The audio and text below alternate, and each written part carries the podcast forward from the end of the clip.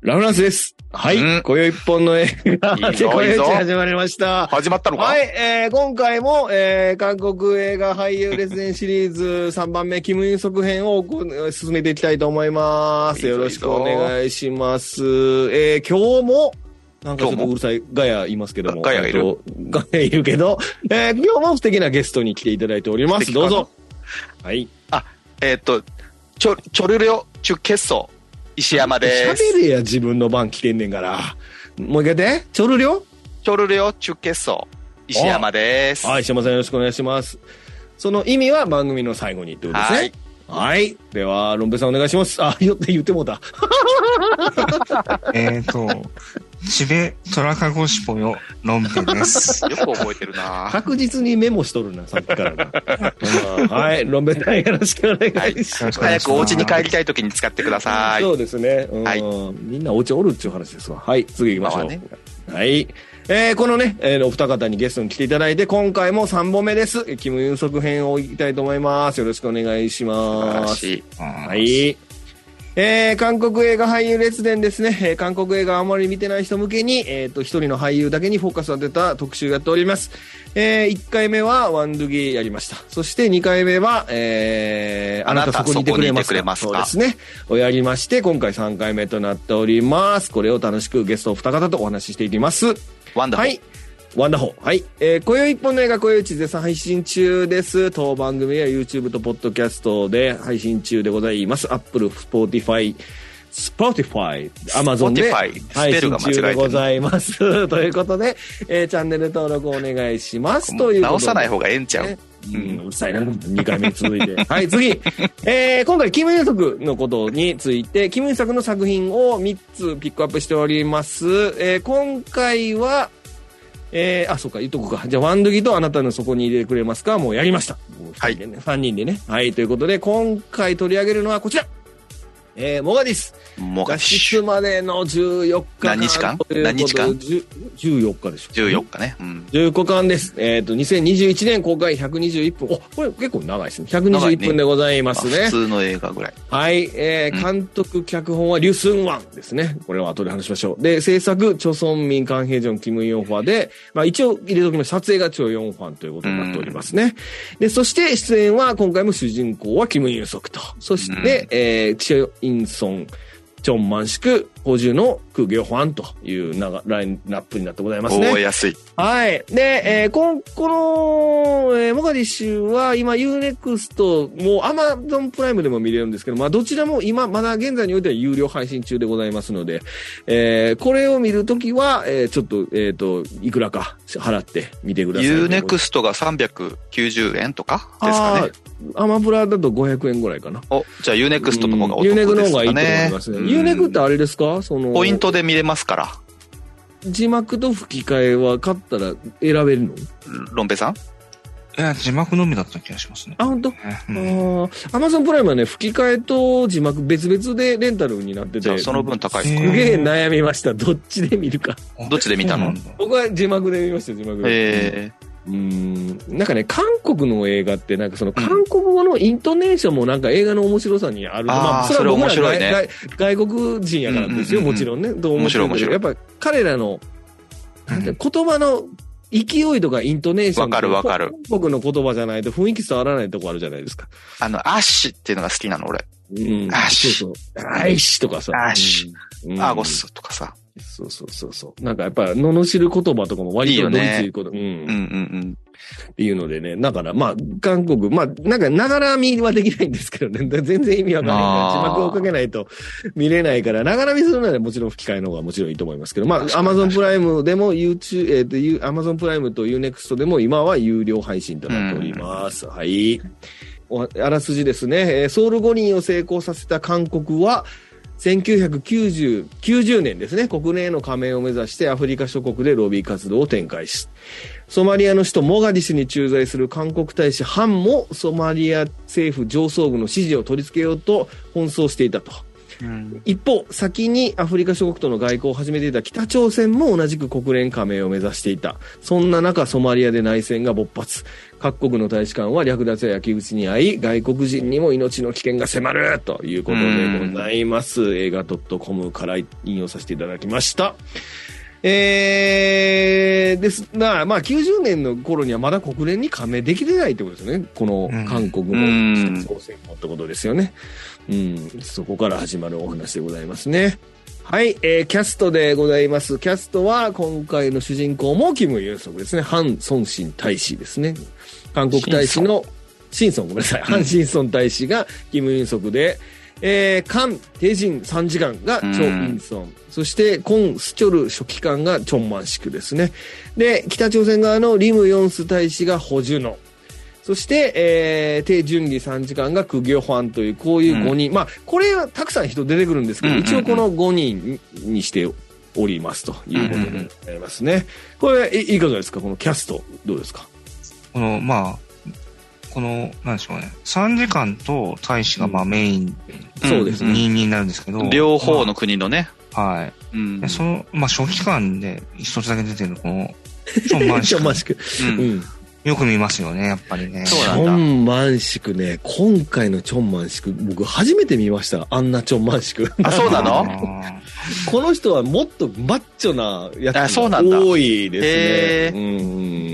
汚職警官とか、えー警察上層部のこわもてとか、やっぱそうなるんだよな。なんかあの、そうですね、ふなんかこう、えっと、不法労働者働かせてる元締めとか、なんかそういう役が 多いんだからですさけど、、韓国映画のイメージよ。いやいやいや、まあ、その辺のイメージよ彼はそうね。すごい、実はガタイとかもいいのに、これすごく、うなんていうのかな。小市民的な役ですね。弱々しい。弱々しい感じでやってて、素晴らしかったな、んだからうんまあ、多分、メインの役とかあんまやってないと思うんですけど、んこのぐらいの役すごい多くて、うん出てくる。ううん。だから、このね、韓国映画俳優レジェンド、あの、前の時に、小田原さん僕に、次、超満縮あたりですかって言ったぐらいだけど。やるかって感じだよねそ。うもうあの、か、彼の視点で語ることがないから、そのき役柄的にい つも、こここ出てましした、ぐらいになってますからね。うん。これは全員韓国の人ですか、ですね。うん。北朝鮮の俳優さんってのはあんまりいらっしゃらないですよね。あいないんじゃないかう。なんまあ同じ朝鮮民族だから、あの、北朝鮮の人の役を演じることも結構あるってことですよね、韓国の人があね。でもね割とね、あのー根強いい差別意識があるんですよね、うんその北側の人たちに対して。いや、でもいるかもしれませんけどね。うん。補充のとかどうかな、まあ、補充のこ、この北朝鮮の大使の補充のね、もうこれ別うん大御所の人ですけど、あす昔からよく見ますよねへごいー存在感ある人ですね、いや、いい感じよね。うん。まあ、あとはこう一、今回、やっぱりめかっこいいのはチョ・インソンですよね、官邸人そうね韓国のね。うん。うんでかいでしょ、この人相当で。かい。うん。でかいと思う190ぐらいあるんじゃないですかうん。で、キム・ユンソク自身自身は178センチ、あ、そう。ですよね。ううんん。結構でかいですよね。ううんんううんあとはやっぱこのクギョファンですね。クギョファンは、いい感じだね。クギョファンはあの女子のファン多いはず。あ、そう。かっこいいもんこの子はね。結構アイドルチックな。うん、あなーんかドドラマ、DP とかいうドラマ出てんのかな、うう。んん、結構ドラマの方が多いんじゃないですかね。あと、この間の、あの、ラロッカさんが大好きな、ウ・ヨンウ弁護士は、あ、はいはいはい。天才肌にもね、ものすごいいい役で出てあるそうなのはいへえ。はい。子供解放軍っていうのでね、その、子供を、塾に行く子供をさらって遊びに行かせるって言って裁判になるってすごいね役があるんですけど、もうこれもいいですよ、この彼。クゲホンは本当に。なんかさ、三人ご飯とかにも出てほしい感じだよね。あ 確かにね。うん。はい。という5人になっております。はい。じゃあ、ここで、えっ、と、ネタバレ感想なし感想の方に行きたいと思います。えっ、と、ここではネタバレなしでお話ししますので、えーもし、モガディッシュ見てないってことであれば、このネタバレ感想聞いてもらってから、一回止めていただいて、見た後に、この後のネタバレあり感想を聞いていただければと思います。じゃあ、これは石山さんからにしましょうか。そうですね。だこれ、1990年のソマリアが舞台っていうことで、うんうん。えーっと、ご存知ない方は、えーご存知ないんですけど、当たり前や。えーこの年からですね、まあ、あの、ソマリアではですね、内戦が起きるんですね。で、うんブラックホークダウンっていう映画がありまして、うんうんそのソマリアの内戦の話と、まあ、アメリカ軍の、えーか関与を描いた映画があるんですけど、はいはい。えっとそこに実は韓国の大使館の人たちが巻き込まれてたっていうことは私全然知らずに見まして、うん。でこういう物語がこれ事実なんですよねきっとね事実をああ元る程度にはした映画です。うんうん。で、えー最初北朝鮮と韓国のそのロビー活動の根回しとか足の引っ張り合いとかから始まるんですけど、うんえーそういう映画なのかなと思ってたらとんでもないことになっていくって話で、えー非常に、えー政治劇としても面白いし、えーまあ、戦争ものほどいかないんだけど、まあ、内戦状態なんで、えー銃器も出てくるし、えー戦争状態になっていくわけですね。うんで、その中で無力な一般人がどうやってそこから逃げなきゃいけないのかとか、えーどうやって国に帰ろうとするかとかが描かれていくんで、非常に骨太で、えー僕としては韓国映画と日本映画って、まあ異なる部分がかなり大きいんですけど、はいで、も予算的には、えっと、できる映画とできない映画がああって、うん明らかに、ハリウッド並みの予算がここにあるし、予算があるからって言って日本映画にこれができるかっていうと僕はすごく疑問に思うし、ややっぱ韓国映画の底力の凄さとかはまざまざと見せつけられたなと思いながら見たっていう感じがします。うんはいはいはい。なるほどね。うん。ロブさんいかがですかえっ、と、僕はこの映画、去年、あの、劇場公開時に映画館で一回見て、うんで、うん去年の年末に UNEXT で一回見たんですけど、うん。えっ、と、まず、これ、あの、怒ってる、えっ、と、日付的に、年末年始の映画なんで、あの、うん。結なるほど構ね、僕年末に見たのは季節感があってよかったなっていうところがありまし たね。うん全然寒そうじゃないけどね。そうだまあね。まあね、国的にはそうですけどね。うん。うんと、あと、まあこれ監督ですね、リュスンワンなんですけど、あの、やっぱこの監督アクションに強いイメージがありますけど、あの、ベルリンファイルとかだと、うんうんうんまあスパイものとか情報戦みたいなものを描いていて、うん。まあ、じゃ、やっぱちょっと社会派のイメージも、社会的な背景あるものをやってるイメージがあるんで、うまあん。そのアクションとそういうものの両面が出た気がするんですけど、うんうんまあ、今回の映画は、えっ、と、特にドラマの面で今まで以上のものが、あの、出た感はすごいしたので、あうのん、すごい僕、レスンワンの映画としては、ちょっとまた一段階上のものが出てきたなっていう印象があって、うんすごい面白かったですね。うーん、なるほどね。うーん。ありがとうございます。あの、そうですね。これ、やっぱり、石山さんがおっしゃってると思うんですけど、やっぱり、なんていうのかな、その、絵絵作りの圧倒的な、圧倒、あ絵作りに圧倒されるっていうんですかね。リッチ感がすい。ごいよね。うーん、やっぱりね、この映画を撮られちゃうと、ちょっともう、あの、なんていうのかな、太刀打ちできへんっていうところまで行っちゃったなって、僕は水を開けられた正直感じはするな。見て思ってしまいましたね。これがだからね、冒頭のロビー活動あるじゃないですか。うんその大統領にお土産持ってくうる。んこれほんまに彼らがやってきた結果、この映画が撮れてることなわけですよ。これって、やっぱりその彼らの、その、や、や、やろうとする気持ちみたいなものうん。が、そうだね。うんこういうことは、やっぱりそういうやり方って良くないやんっていう人は、言うのは簡単なんですけど、うその、要はやってきたことがけ、け、結実してきてるっていうふうに思っちゃったんですよね。彼らがやろうとしてきてることが。んうん韓国、要は香港映画が、要はその、あかハリウッドみたいな映画が撮れないから、体張って、その、あの、アクションやろうっていうところから始まってっても、正直ここまで来てない気がするんですよね。うん彼らの映画のい未来で今今を今を見てもでもやっぱりこの韓国の映画ってやっぱここまでややれるようになってきてるっていうところがすごいっていうのはほ あのもうその内容よりも何よりもこの映画を見て思ったってことですねまずね。うんやっでぱこ国策としてやってるのは強いよね。強うい。んだからうん国策としてやってるからこそ、本当にあの最初のキム・イソクのあの土産物に放送し進んでのくだりっていうのは、本当に彼らがやってきたことだっただろうと思うんですそようねだ。ね。うん、それをなんかこう否定してる人たちは今そういう映画が撮れないってことを考えると、やっぱりやってきた、彼らがやってきたことに、が、結果として結びついてるってのは素晴らしい、すごいってことですよね。そうだね。うん、そう思いましたね。で、あと、そこに、まあ、前回2作でも言いましたけど、やっぱり、こう、韓国映画の、まあ、だから必ず、い洋食食おうが和食食おうが、家帰ったらキムチ食べるってことですわ、彼らはね。その、やっぱり韓国映画らしさを入れてくるっていうところですよね、うんこれってやっぱりね。あの、やっぱ食事のシーン、この映画って食事のシーンって多分1回しか出てこないと思うんですけど、ううんん。あの、全員で、そうねあの机あそこいろいうシーそンだくったねの火で、そうそうう、ん机囲んで、あの、シーンがあって、あの、エゴマの漬物、あの、わか、昆布みたいなの食ってるでしょあの、お母さんとかがさ。はあ、はあれ、エゴマ、エゴマの漬物らしいんですけど、エゴマの葉っぱがついつけてあって、一枚一枚ペタンってひっついてるから、ああ、いや、剥がすのにね。剥がすのに、あーあの、北朝鮮側のお母さんがっていう。ああ、いいシこーれンだネよ。タバレなし。しじゃないのに言ってもてへんやん。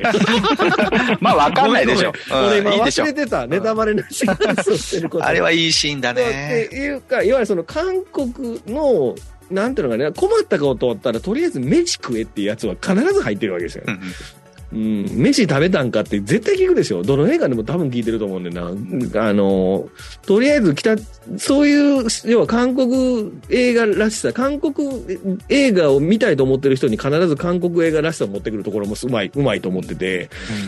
いや、まあ、このバランスは素晴らしいなと思いましたね。うん。はい。ということでござい ます。やばい。もうこのネタバレありなんてわからな。はいいというネタバレなし感想でございます。まあ、とにかくこれは、ちょっと他の2作に比べて、映像大と幅に予算もありますし、あの、圧倒的な映像。だからこれはね、本当にあの、IMAX とかうん。で見ても全然いいぐらいの。いや満足感実際向こうで半端ないっすよこれはね IMAX とかでやってますから、この映画ねえうん、なのでね、本当に IMAX 企画でも、あの、対対応、対応できるような映画も作り始めてるってことですよ、えー、耐えうるよ。よ、この映画は。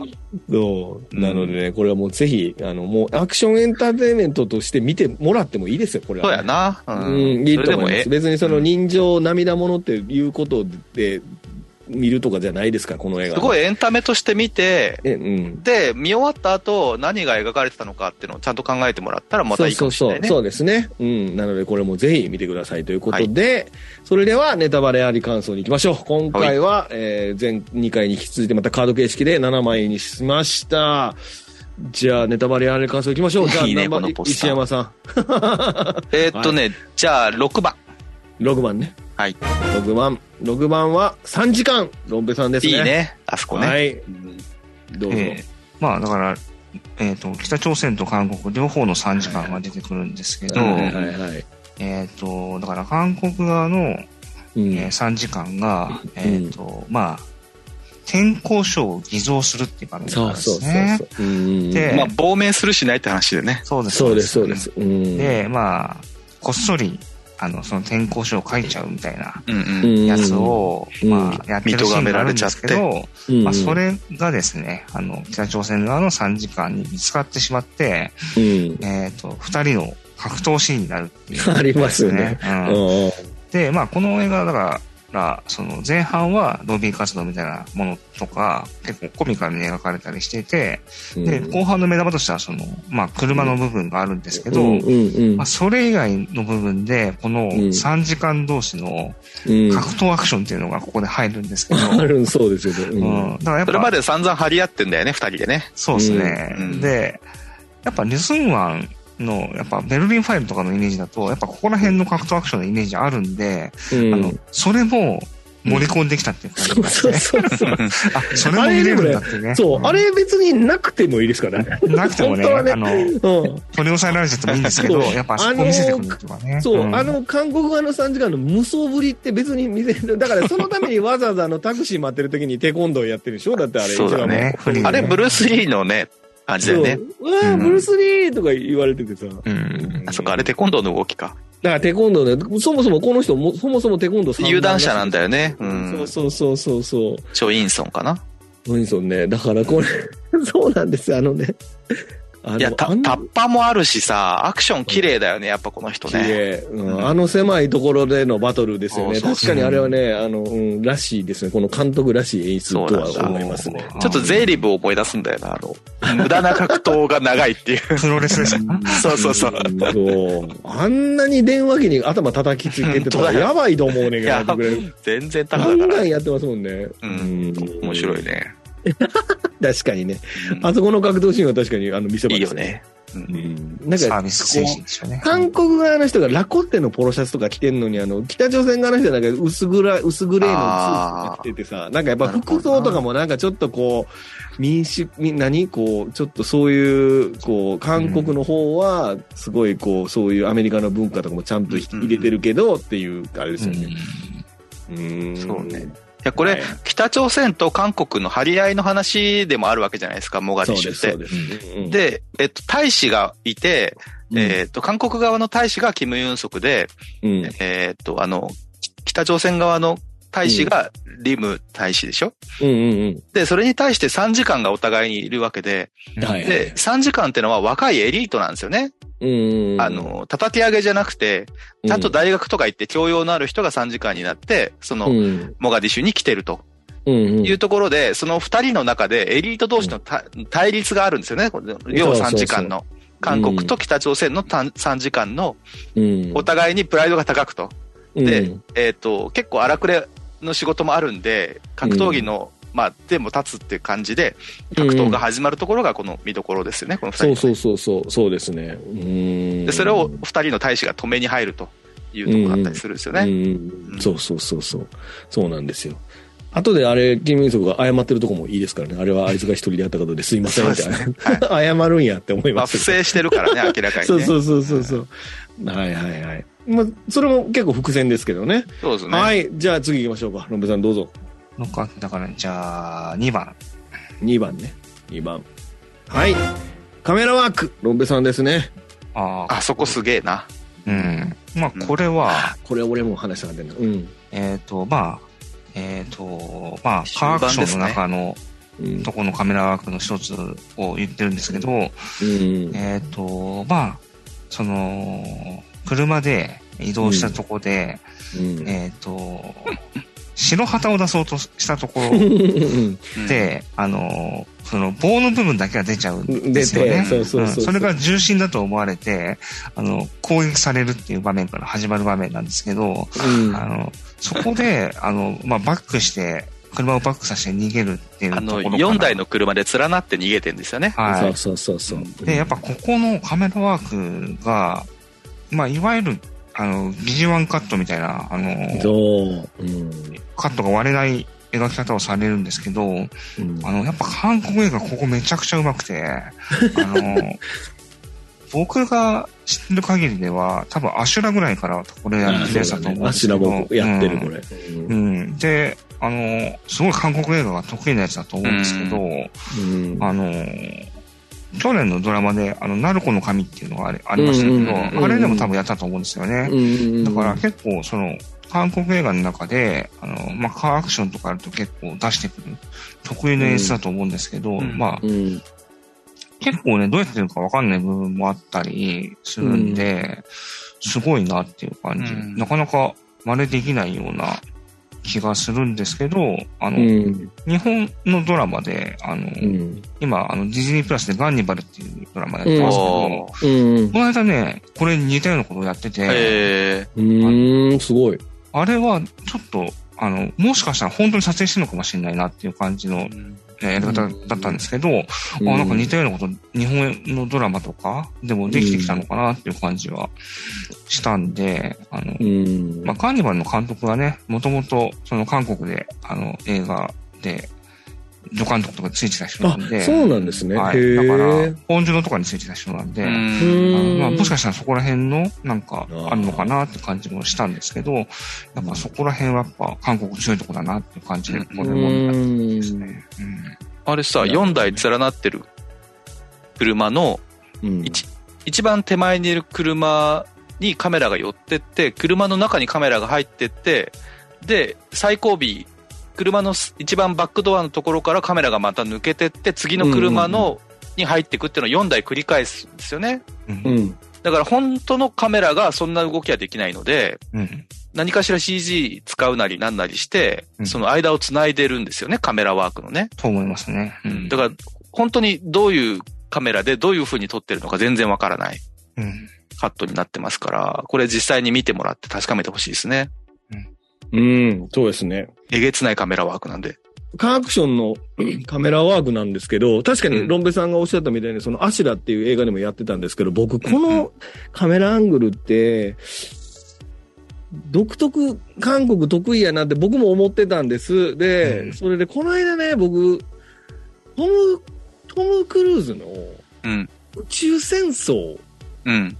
あるでしょ。うん。あれでやってるんですよね。この車の中入ったり外行ったりするやつ。うんえっとトム・クルーズが、く要は車、エンジンかけて車奪って、あのー逃げるんですよね。その時に、あのー中で、あの、ダコタ・ファニングがこうパニック障害みたいみたいになって、ギャーって言ってるのを、うそん。の息子がこう、落ち着いて落ち着いてって言いながはいはら、トム・クルーズが運転しながら、その、そのシーンがあるんですけど、あーいいねその時に、カメラがね、ぐるって回るんですよ。いえっと、うん中に入って、一回外出てぐるって回って、回ってると思ったら、つ急にあの、隣の車を避けて後ろに下がったりするっていうのがあってな、るほどね。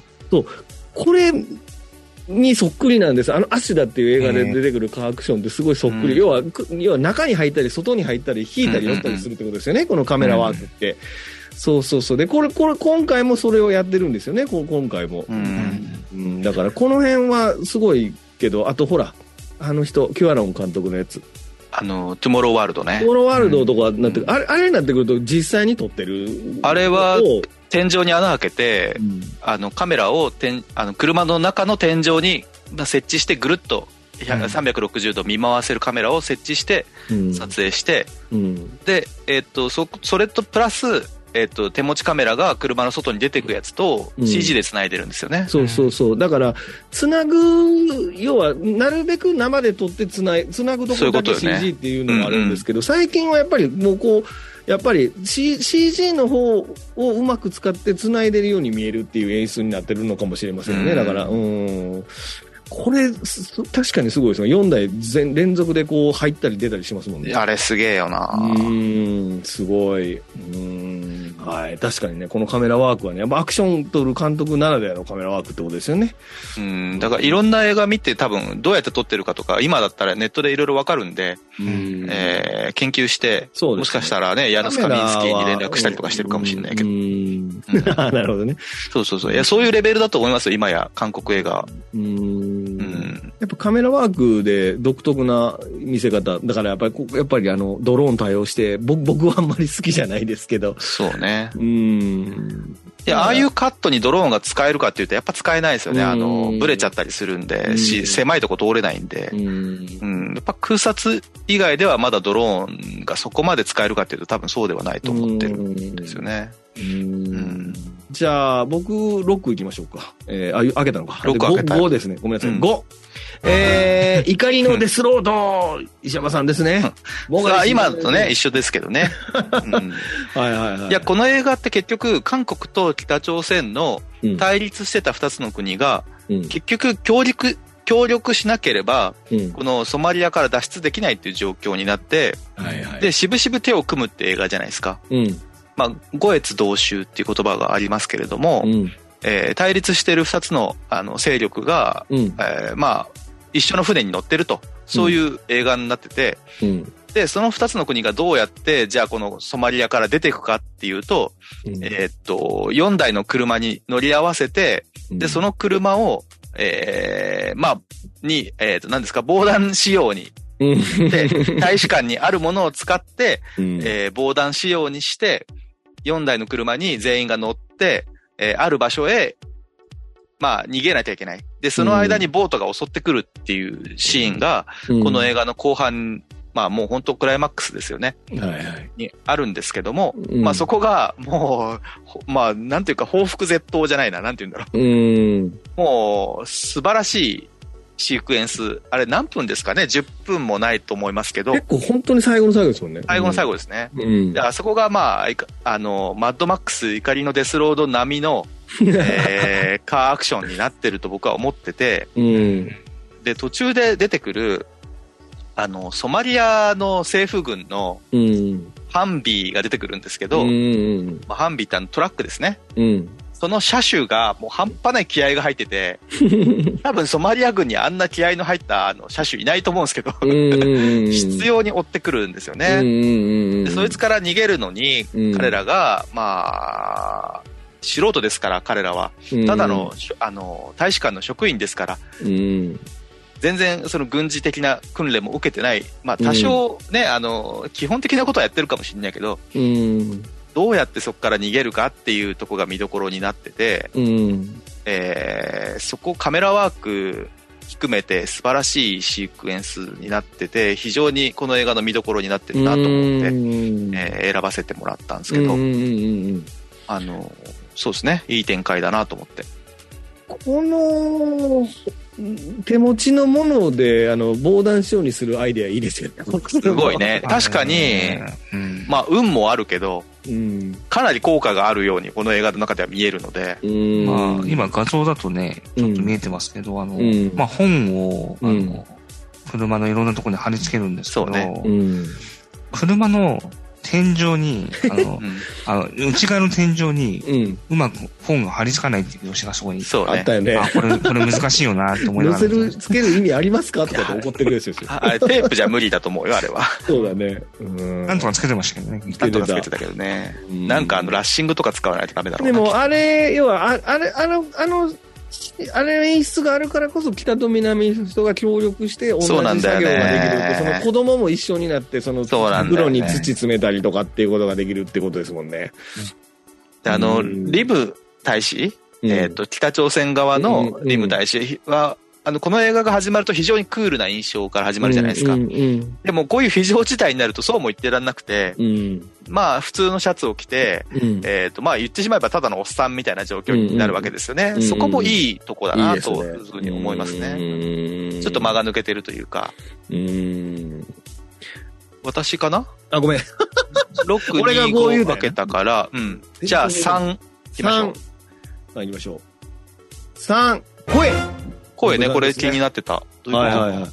これだから、えっ、と、まあ、キム・ユソク演じる、えー、ハン大使が、うんまうん。あ、最初出てくるときって、あの、うんサングラスかけてちょっとうんあ誰かなっていう感じで出てくるんですけど、うんもう声で結構、あの、キム・ユソクってわかる感じがああ、なしるほど。て、うん。あの、まあ、ぶっきらぼうな感じの、あの、喋り方すると思うんですけど、うん、あの、もう、これ、僕も連続で見たんで、3作目で、あの、うん あ、もう、あ、キム・イソク出てきたっていうのが、あの、声でわかるっていうよううなん感じがして、うんあのなんか、独特の声の人で、あの、うんいいなっていう思ったし、あと、この映画で、その、サングラスして最初出てくるんですけど、うんあのですね、あの、コヨイチのルーク三感があるなっていう感じがして、すごい。細かい。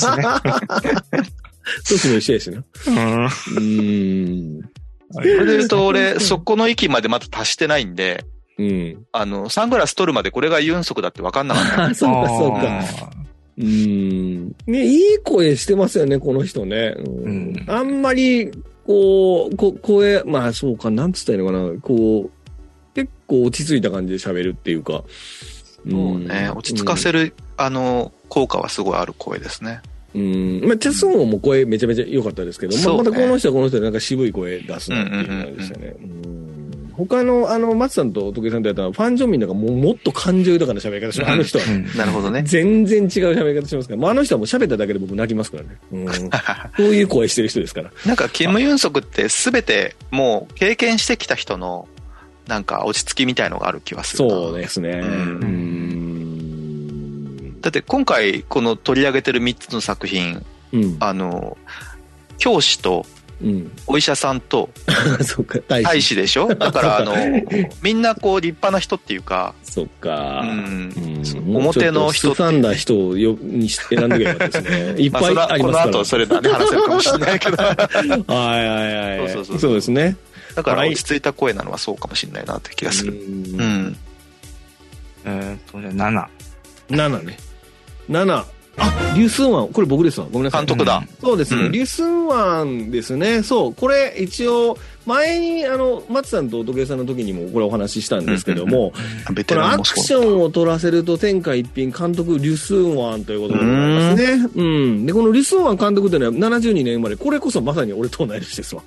あ、なるほど。えーパク・チャヌク監督映画に影響を受けて映画制作に興味を持つってことですね。パクえチャー。ヌクの映画を見て映画作りたいと思ってるんです。そして、2000年にダイバット死ぬかもしくは悪になるかで長編映画監督デビューをして、で、うんまあ、有名な、ゆこの人そんなに撮ってないですよ。だからさっきおっしゃってた、ベルリンファイル2013年ですね。のやつと真ん中ですね。で、左側のクライングフィスト2005年って、これはあの、ボクシングの、あうんの、これ前の時にも言いましたけど、あの、新宿の殴られ屋の、知ってますボクシングの。うーん。えっと、要は、ぼ俺を5分殴っていいから、なんぼとかでお金もらう、殴られ屋さんっていうのがいたんですよ、新宿の歌舞伎町に。うんうん。で、それをモチーフにした映画ですね、これ。だから、その、えっと、落ちぶれた殴られ屋のボクサーと、要は、その、えっと、刑刑刑務所に入るぐらい悪いことばっかりしてるやつが、ボクシングに目覚めるっていう二人が、新人戦で戦うって話なんです。これ、え、でも、日本が舞台なんじゃ、わけじゃないこでしれょは、あの要は、モデルが、いわゆる新宿のそ韓の。国に舞台を移して、そうそうそうそう、っていう話です。うんなるほど。うん、そして、えっと2015年のベテランですね。これが例のね前回のそうそう。これが弱いん、いわゆる超悪いや つ。超悪い弱いんが出てくるやつですけども。っていうね、割とアクションに定評のある作品ばっかり撮ってなて、るほさどねまあ、先ほどロンベさんがおっしゃってたのと同じで、このアクションを撮るのはやっぱり彼はうまいってことですよね。ううーんうんはい。次は、えー、僕ですね。62537やから。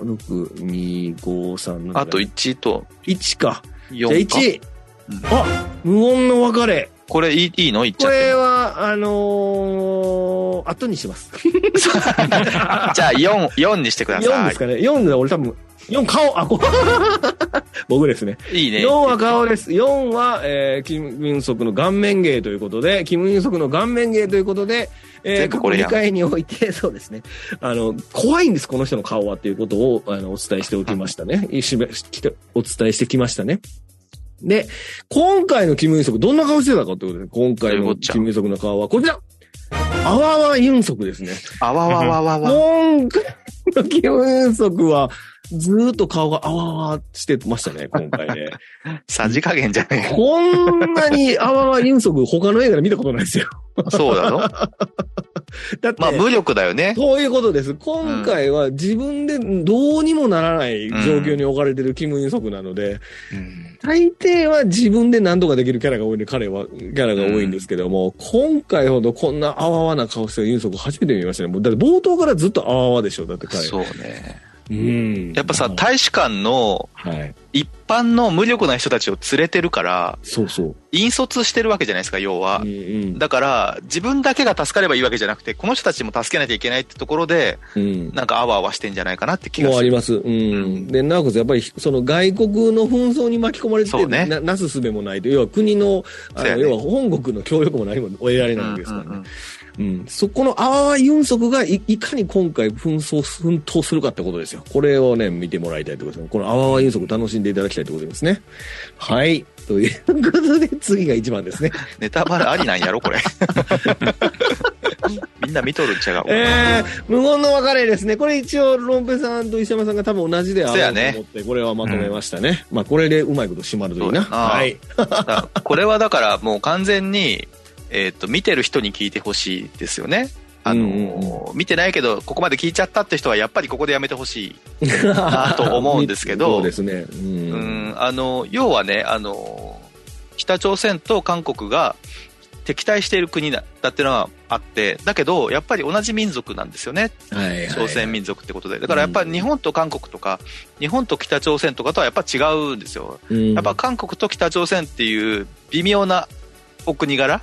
うん、の2つの国が協力して命がけで自分たちの、えーとうん守るべき人を守った結果、えー、とケニアのモンバサ空港にたどり着いたと、うん、うん、うん。でまあ、自分たちの命が助かったとうん、いうところで、飛行機がモンバサ空港に到着してそこで降りると,、うん、えー、と北朝鮮側のお迎えと韓国側のお迎えが来てますうん、で、えっと、その飛行機を一歩降りたら、うん。えっと、仲良し小良ししてると、まずいわけです、政治そう。的うんに。うんだから、あくまでも別々の国がたまたま一つの飛行機に乗り合わせたっていうふりをしないといけないと。うん。でも、うもうこの時点で、命がけで生き残った二二国の間には、ん、友情が生まれていて、うん。もう分かちがたい絆ができているとうん。いうところで、えっと、お互いに無視をし合わなきゃいけないっていうシーンなんですよね。はいはいはい。はい、ロンペイさんお願いします。あの、ももうちょっと説明すると、その、もともとは、あの、コインにしてる国を使って、それぞれ脱出しようとしたんですよね。そうですね。で、北朝鮮がエジプトで、えっ、と、韓国がイタリアを頼ろうとしたんだけど、うんエジプト側がダメで、うんえー結局、えっ、と、韓国側が、そのイタリアを使ってっていうところなんですけど、うんえっ、と、北朝鮮もって言ったとこ時に断られてしまうってういう。ん。ですよねうん。で、だから、えっ、と、全員転校しましたという。うん。うんまあ、亡命みたいなことですねうん。そうですね。うん言って、それだったら OK だっていうことをもらって、うんえっ、と、だから、えっ、と、ん表向きはうん転校したってことになってるんですようね。んううんん。で、だから、あのーそこを、あのー保たなくちゃいけないようなことがあって、いやう、ん本当に転校してうん戻ると、北朝鮮から命狙われるわけですよ、北朝鮮の人たちそうはで。すね。うんうん裏切り者だってことになっちゃうから。そう。で、もう到着したら別れもできないっていううんところがあって、だから、あの、もう飛行機に乗ってるうちに、言うんだよね。降りたら知らないふりをして、うんもう別れはここにしましょうっていうことを言うんですよね。う。うんん。だから本当に降りたら、もう、あの、それぞれの国、あの石山さん言ったように、あの、うんそれぞれの国の方に行って、あの、最後はお互いのバスに乗り込む場面になるんですけど、もうこれ、映画というか、あの、カメラの撮り方が、ああの、普通の映画の演出であれば、明らかに人が振り返るような流れの取り方がされてるんですよめっね。ちゃわかる、それ。うん間だったり、そうんの、あ、こ、この後ろ姿だったら、パッて振り返るよなっていう、ちらっと横向くだろうな、みたいな、うあんの、多分映画見てれば見てる人ほどそう思うと思うんですけど、うんうんその描き方なの方なのに、一切見ないっていうところが、すごい割り切って撮られていて、もうすごいなって思うよ。こう、本当ラストが結構、なんか震えるラストなんですよね。いや、これ、震える。うん割り切ってるだけにうん、観客の気持ちとしては、期待してるのはうん涙の別れじゃん。ううん。なんだけど、それができないっていう、この歯がゆさうんを観客が感じるっていうのは、この登場人物たちが感じる感情と一致してて、う。うんん。そこが素晴らしいよね。うんだからさ、もしこ、れね、ここカットしてくれてもいいんですけど、ああ の、の、日本の映画だった場合、うん。ここ、超、心から叫ぶようなシーンに撮っちゃうと思うんですよ。うんなんか、あなたたちのことを一生忘れませんとか言わせちゃうと思うんだけど、うん。それができない状況で、観客にそう思わせなきゃいけないじゃないですか。うん。そこが素晴らしいなと思うんですよね。うーんその、あれですよね。だから、その、キム・ソク側の、韓国側は、あの、ラストのシーンの時に、あの、3時間と2人で目見合わせてるんですよね。うんうで、んその、で、ほんまに微妙に3時間がやめとけって、そうね。うん。少し首振るんですよね、あれ。うんうんで、えっと、振り返るのをやめるんですよね。その、ねあの、向こうを振り向くの。で、その時に、えっと、りその、いわゆる北朝鮮側は背中だけ見せる、大使のね。うんううんん背中だけ見せてて、ちょっと止まるんだよね、そこでちょっね。と止まってるんやけど、えっと、要は、キム、その、えっと、韓国側が振り返らないって決断を下した時に、そのまんま振り返らずにで車に乗り込むっていうのが、うんいうカットじゃん、あれ。もう、最高ですよね。 振り返るだけもダメですかっていうね、こっちは思うわけじゃんか。 そうそうそうそう声かけるわけでもない。振り返るぐらい良くないって思うけど、う。うんん。それから勘ぐられたらやっぱやばいんだよね。うん結構、この映画のラストって、あの、同じ韓国映画の、あうのん、工作、 あ、そブうラックね。ヴィーナスと呼ばれる男っあーそうだてねいううん作品のラストと比較されるんですけどう、んそれとはちょっと違うんですよあ,、、ね、そううんあれも、あれもすごいいいんですけど、そうそうちもっと違う、違う描き方ですよね、そうなんですよこれはねあのーうんすごいなと思いながら見ましたね、こうれね。ん。だからさ大使とか参事官もそうなんだけど、一般のさ、大大使館にしょの職員さんたち、うん。特に女性とか子供たちうんは、やっぱり倫理的にというか論理的に、うん。やっぱ相手の方、さもうこれで根性の別れなのはもう間違いないから、そう一目でも見たいってちょっとやっぱ思うんですよね。うん奥さん同士、大使、お互いの大使の奥さん同士は、うん最初はやっぱりちょっとそっけなかったけど、うん。あの、さっき言ってたみたいな、あの、葉っぱをさ、剥がすときにさ、 協力して剥がしたりとかすることによって、うん。描かれてる些細な友情うん。が、もうべ涙ベタベタには描かないんだけど、うん多。少はやっぱこっちには分かってるわけで、うん。その描き方とか、うん。ちょっと、あのー言葉を失うほど素晴らしかったなと思います。うん。なんか、だからやっぱりその、ほんまやったら、こう、もっとお互いの関係性をもうちょっとベタベタにやって、最後のところでもっと、もっと悲しい思いさせるっていうか、いう風にすることもできるんですけど、あえてでもこはそれじゃやっぱダメなんだよね。そこはしないことになってますよね、これはね。うんだから完璧だと思うな、この描き方。うん。で、その飛行機の中の、その、到着間際ぐらいな感じで、うんそうのん、言うよね、一回ね北。朝鮮側のうん人が、あの、外交官は一人子供を国に残すってことを言うじゃないですか。そうそうう言ってるん。あだからもうあれの説明があそこで言われちゃうと、もうそうね。絶対ダメなんだっていうのが、人質なんだよね、だからね。そううんというのが、それダメ押しされるから、うんああ、もう、それはもう無理なんだなって。悟られちゃいけないんだよね、うん絶対にね。まあ、そこも良かったですね。そう、あとやっぱこれ、韓国側に子供がいないのもうまいと思ったんですよね。あうん。の、ああなるほどね。韓国側の大使館に子供いないでしょ、だってこれ。いないいい。ない。うん。だから北朝鮮側の子供だけが、要するにその韓国の文化に触れてはいけないって明確されたりとかさ、そうだね。ああいうシーンがあったり、その、要は、まあ、あれ、うまいって言い方していいかわかりません。まあ、北朝鮮の子お子供たちは、やっぱりその韓国のこことをずっと見てて、うんみたいなことだから、まあ、あれはね、韓国側としてはもしかしたら、その、そういう、あれがあるかもしれ、あの、なんていうか、狙いがあるかもしれませんけどうね、んその北朝鮮よりもっていうところはあるかもしれませんけど、こう韓国に子供がいて、子供の間の友情ができたっていうふうにもしないじゃないですか、これ。うん。ううんん、だから多分なんかこう、すまあもしかしたらこれだから実話ベースにしてるから本当にそうだったのかもしれないかもしれないですねうん。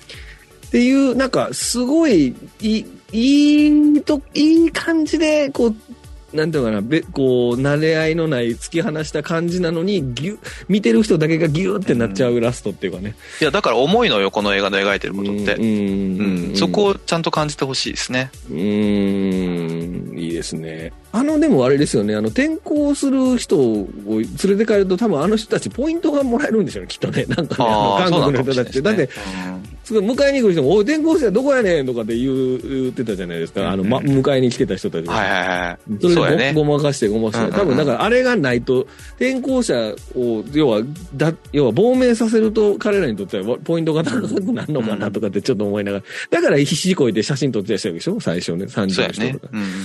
うーん。いやー、でもこれは本当に最後ね、あんな、こう、ああいうドライな終わり方なのに、こう、ぐこう胸が震えるっていうかね。いや、だから力のある映画だと思います。これはう、ーんあの、、エンタメが持つ力だと思うーう。ん。その、エンタメで見させて、ちゃんとうん、考えさせるっていうか、感じさせるものをちゃんと持ってる映画だなと思うしう。んそうですね。うんあのー、なんでしょうね、こう、非武装地帯じゃないけど、ほら、あのー大使館の、こう、え管轄内やから、その、無断で入ってきたら撃ち殺すみたいなとこあるエジプトのあの最後のシーンとかもあるじゃないですか、う最んう後んの最後。ああいうのもなんかいいですよね。ああいうギリギリのところ、 そうやね。一歩ここ入ったら、だから、ブラックホークダウンも最後そうじゃないですか。ここまで走ったら助かるみたいなところがありますけど、ああいうなんか、ああいう演出とか僕すごい好きなんですよそうね。だよねギリギリのところまで行ってっていう。だうんこのモガディッシュ14日間の脱出うん。の数年後が、ええっ、と、ブラックホークダウンそうそのう世界ですね。ううんん。そう、そう、これの後、ブラックホークダウン見たら面白いですけどね、またね。 面白いかなうんまあ面白いけど。う。うんん。まあ、結局、どっちも、結局、どうにもならなかったってこすとなげえんですよぜ。ね。これ戦争なんかどうにもなんないに決まってるもんだってねそ。うそうそううそうんだって事実あったわけだかやっら。ぱり、うん、難しいなと思います。すげえぜこういうのはね。ううんん。はい。という、お、いいじゃないですかということでございます。ありがとうございました。これ全部開けましたね。おいはい。ということで、えー、今おま回けはのモアリスおまけはは以上でございますね。おまけ、うん。あ、おまけね。あ、今回。そうキム・ユンソクの話うんキム・ユンソク時間ね大丈。夫こうんう今回、えっと、今、大丈夫です。48分。5分 ぐらい。いけるいける。えー、キム・ユンソクですね、今回、どうでしたか、あまあ、そその前にこの3そう本、ね見て、キム・ユンソクの魅力といいますか、どうですかね、ロこンペさのん言映って画も映画の、ロンペさんは言っいてはいはい。僕はだから、モガニシは見たことあったんですけど、うんえーっと、その先にやったバンドリと、あなたそこにいてくれますかの方は初見だったんで、あ、そうなんだ、うん。はい。でどっちかというと、この2本の方が、うん今までのイメージとは違う、あの、ものが見れたような気が あそうだね。ね、うんうんうんうんなんか、だから、あ新たな、あの、一面が、あの、キム・イルソクの一面が見れて面白かったなってう感じがしましたね。ーんなるほどまあ確かに、このモーニスのキム・ユンソクは確かにいいつも見てるキム・ユンソクってとこもありますもんね。うんうんううんん、うん、はいはいはい。石山さんどうですかそうですね。あの、チャスンウォンさんとかに比べて、うん。いわゆるカメレオン俳優ではないと思うんですよ、キム・ユンソクって。うなんか演じる役柄によって全然違う面を見せるとかではなくて、うん。どの映画見ても、もちろんあの職業が違ったり役柄が違ったりするんで違う一面はあるんだけどうんその芯にはやっぱりキム・ユンソクらしさみたいのがあるなっていうふうに感じる役者さんだなと思いますねねやっぱ落ち着きとか着き何かすごく経験してきてる人なのかなとかいう感じはしてあの悲しい過去があったりとかちょっと感じさせるような人かなと思ってそういう男の泣き部みたいな演歌みたいな部分とかがある人かなと思って見たっていう感じで非常に、今回僕この3作とも初だったんでうん、あのいい特集だったなと思います ありがとうございます。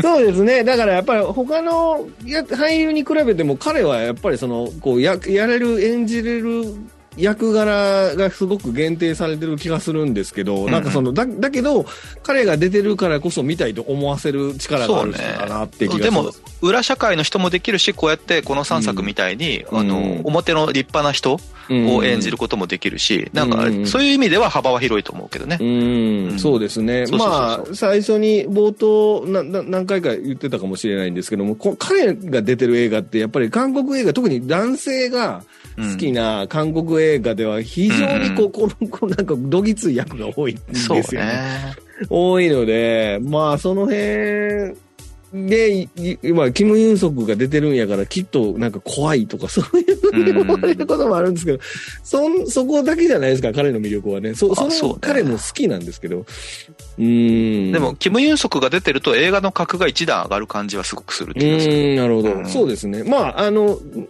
皆さんご存知のね、ソン・ガンホとかと同い年ですから、彼はね。あそうやねうん、だからまあ、え、韓国映画界の中では割と大御所での部類ですかね。大御所っていうか、そうだねまあ、ソン・ガンホだってね、やっぱり韓国の映画そとう引ねっ張ってる、顔だよねもうね。ね。うーん。まあ、なので、僕らが前に見たチャソーンとか、まあ、もう世代、もちろん下ですからね。そうねうん。うんやっぱ彼の、やっぱりその大御所渋いの実力があるということですね。うん。素晴これ、らしいあれですか、その他に見た映画とか。うん。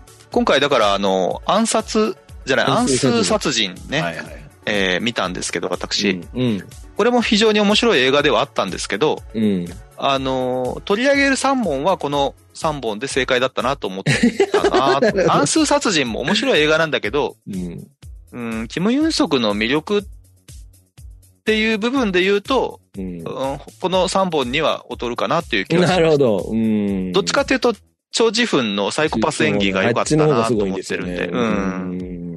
あれ、そうなんか、うんコツコツしつこいキム・イルソクですね。そうそうねで。すね。刑事もの、調査もの、えーサイコパスものとして、まあミステリーとして優れてる映画だなだと思いますけど、まあ、あ、じ地味なのも事実かなと。地味だね。うん。コツコツ運足ね。そうね。というね。と いうん。う。コツ運ね。ですね。うん。まあ他、だから、まあ、まあ、彼が有名なやっぱチェイサーだと思うんですけど、ね。まあチェイサーねチェイサーもも。素晴らしいね。やっぱ、裏社会の人間、やらせたら天下一品だね。年が一品ですね。ううん。まああ、のこのキム、ちょっとうん。コミカルな部分もあり、うん。あの、暴力も古いみたいな、うん。えーところは、あの、やっぱ似合うなとは思いまうす。ん。ううんん。ありがとうございました。素晴らしい。うんはい。ということで、いいですかはい。はーい。はい。 あ、そうだ、だから、あのー、少量量中血層の薬、えーいいですか言って。どうぞどうぞ。えっ、と、死ぬほど眠い。 それ多分今の俺らや。そういうことやな。 めっちゃ眠いんやけど、し眠くて死にそうやなんやけど、 この韓国のそのすお仕事仲間、ね、もうたまっとんなじゃあもうそれさっ きさっきからそんな話言葉ばっかり言うてるってことは二人であ会いのたくなくて死ぬほど眠くて何やったっけ真ん 中えっ、と、家に帰りたい。うんだからもうそれはもう返してあげろじゃあ二人で、えっ、と、現場でそれを言い合って楽しんでま今す。すぐ今すぐ帰って寝てくださいそのは相沢いさんの相方の韓国のはいスタッフの方はいありがとうございますということでございます はいえー、っとですねまあ最後告知だけ今回ゲストにあの石山さんとロンベさんに来てくださいましたありがとうございましたえーっとじゃあこれですねあのお二方のお二方もポッドキャストもう当然我々、僕の大先輩ですからやられておりますので告知の方をお願いいたしますロンベさんからいきましょうかはいはい。えっ、と、シネマクティフ東京支部というところで、えっ、と、ポッドキャスト、音声配信をやっておりますので、えっ、と、まあ、韓国映画も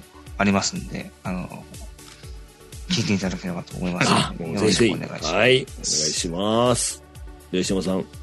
はい、えっ、と、不思議ラジオ金座座っていうポッドキャストを、えー私、相棒の石神と一緒に、えー石山と石神でやってます。